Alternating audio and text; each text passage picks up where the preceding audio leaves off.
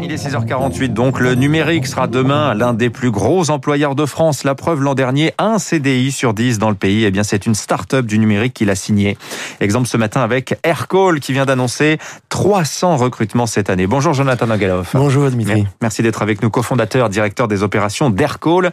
Aircall, c'est de la téléphonie logicielle dans le cloud. Expliquez-nous un petit peu votre business. C'est ça. En, en gros, on permet aux entreprises de créer toute leur infrastructure telco en quelques minutes et dans le cloud. Donc, par rapport à ce qu'on connaît de manière classique dans les entreprises. Un téléphone, c'est une boîte noire posée sur un bureau. Maintenant, ça l'est plus. C'est un, un, logiciel qui est dans l'ordinateur ou sur le smartphone personnel du collaborateur et qui s'intègre à tous les outils métiers des entreprises. Donc c'est essentiellement utilisé par des euh, services clients ou euh, par des équipes commerciales euh, pour améliorer un petit peu la manière dont les équipes travaillent avec le téléphone. Alors Aircall, on va pas dire profiteur, en tout cas gagnant de la crise, il faut bien le dire. L'explosion du télétravail, ça a été un moteur de croissance phénoménal pour Aircall. Racontez-nous cette année 2020 pour vous. En effet, alors début 2020, on avait des, des, des objectifs très ambitieux euh, on savait que ça allait être difficile et euh, le, confinement est arrivé, c'était du coup encore plus difficile.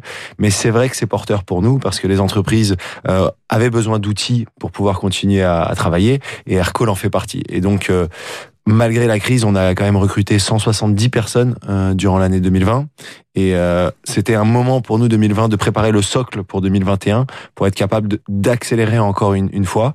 Et donc c'est ce qu'on fait maintenant. C'est on a préparé ce socle durant 2020. Donc avoir une équipe RH qui est capable d'onboarder autant de nouveaux collaborateurs. Également euh, une équipe technique qui préparait l'ouverture d'un nouveau bureau euh, là qu'on va annoncer donc à Madrid.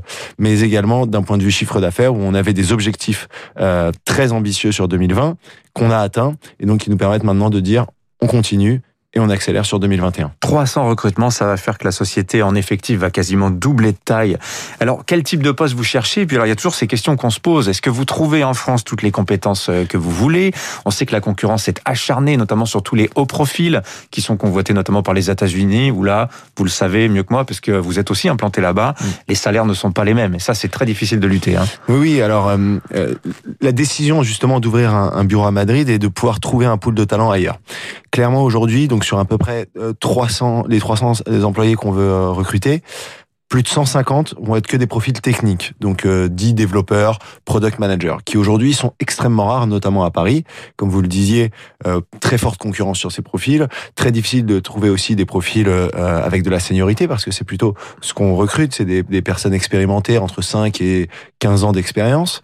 Et donc à Paris, c'est vrai que ça devient un petit peu compliqué. Donc l'idée, ça a été de d'ouvrir Madrid. On a fait une grosse étude euh, pour essayer de trouver où est-ce qu'on pourrait trouver des poules de développeurs. On pense pas spontanément à l'Espagne hein, quand on pense tech, hein, mais finalement. Oui, euh, bah écoutez, en fait, il y a, y a, un beau pool, il commence à avoir pas mal de, de belles sociétés qui s'implantent là-bas, et donc on va y aller nous aussi. Euh, là, on ouvre le bureau euh, courant du mois de mars, et euh, et on devrait réussir à, à, employer tout le monde qu'on veut. Après, ensuite, sur tous les autres profils, on a évidemment beaucoup de commerciaux qu'on cherche toujours.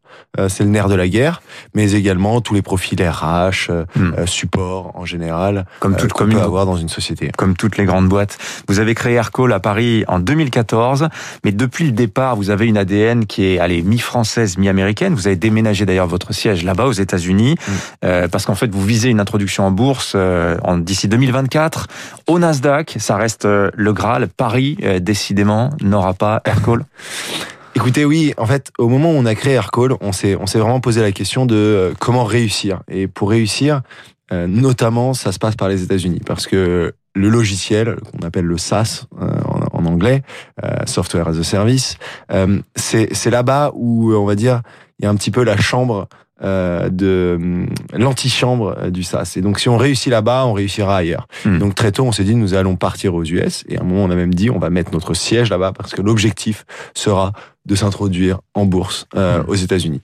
Et on l'a fait, ça s'est très bien passé. On a maintenant un peu plus de 100 collaborateurs à New York euh, à Paris également, mais on a aussi également Sydney. Donc toujours cet ADN international qui nous permet de, de d'être aussi diverse et nous permet, je pense, aujourd'hui de, hmm. de réussir à couvrir le monde euh, sur euh, notre euh, logiciel. Le Nasdaq, c'est vrai que ce serait magnifique pour Aircall. Mais vous regrettez de ne pas pouvoir euh, envisager ces plans-là à l'échelle française? On n'arrête pas de dire le problème éternel français, c'est du capitalisme sans capitaux. Et donc, quand on est une société comme la vôtre, eh bien, on va chercher l'argent là où il est. Alors, je pense que malheureusement, on, la France n'est pas encore prête à, à valoriser des, des, géants de la tech. Mm. Je, je, pense qu'on sait pas faire. Euh, ça va venir, sûrement ça va venir. Maintenant, nous, notre ambition a été, a été mondiale et globale, et donc ça passait par le Nasdaq. Nos investisseurs nous poussaient euh, à aller aux États-Unis, donc on y allait. Maintenant, on est, on est français, on est très fiers d'être français. Malheureusement, on peut plus être dans le Next 40 parce que, eh ben, on n'a plus de siège en France. Donc, euh, c'est vrai que c'était, c'était une déception pour, pour les équipes, mais notamment pour, pour nous, les fondateurs. Euh, mais on veut continuer à faire briller la France à l'étranger.